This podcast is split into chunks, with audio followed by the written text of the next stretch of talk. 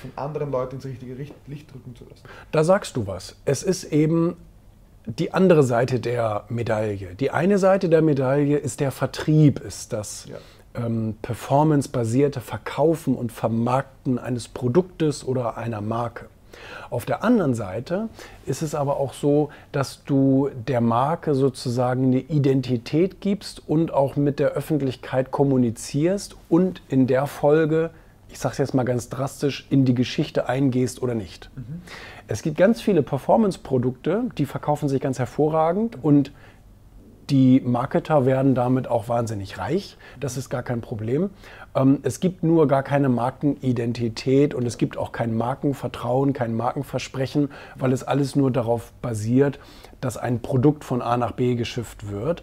Und dafür braucht es natürlich Performance. Dafür muss die, die, die Anzeige oder das Produkt irgendwie ins Sichtfeld ähm, des Konsumenten daraus dann eine Louis Vuitton-Geschichte zu machen, ist etwas völlig anderes. Ja. Das hat nichts damit zu tun, die Tasche von A nach B zu befördern, sondern das hat damit zu tun, eben drumherum eine Aura, eine Geschichte, ein Markenvertrauen aufzubauen, mhm.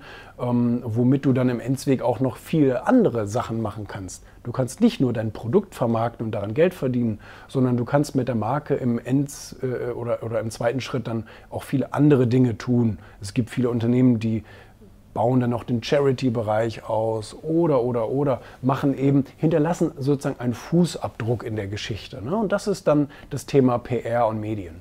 Sehr schön. Also PR wirklich als Storytelling-Medium zu sehen und vor allem fürs Brandbuilding.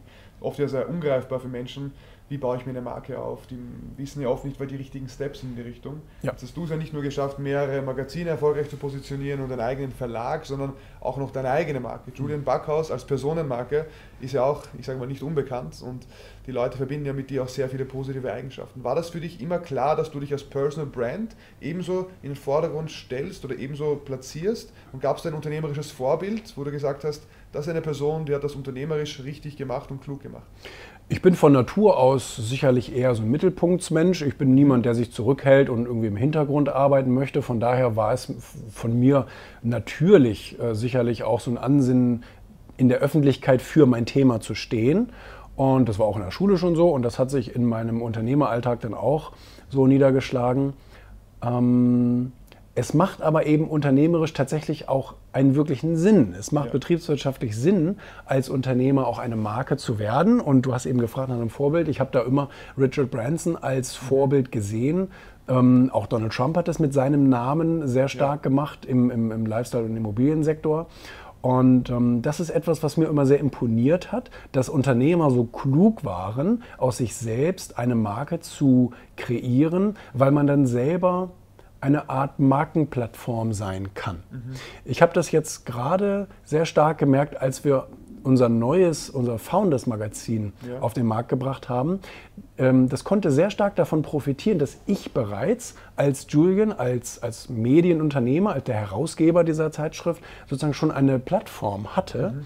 und konnte dem Magazin viel leichter ins Leben helfen, ja. sozusagen. Weil man verbindet mit mir schon gewisse Themen, gewisse Dinge, gewisse, ich sage jetzt mal, Vorversprechen. Und ich habe auch eine, eine, gewisse Reichweite, die ich dafür nutzen konnte, über die verschiedenen Kanäle, eben auch dieses Magazin so an den Start zu bringen. Und es hat mich dann selber etwas überrascht, wie, wie schnell das an Bekanntheit gewinnen konnte. Und von daher macht es also auch betriebswirtschaftlich Sinn, aus sich eine Marke zu machen, wenn man das möchte. Ich glaube schon, dass man eine Prädisposition dafür braucht, zu sagen, ich möchte das auch.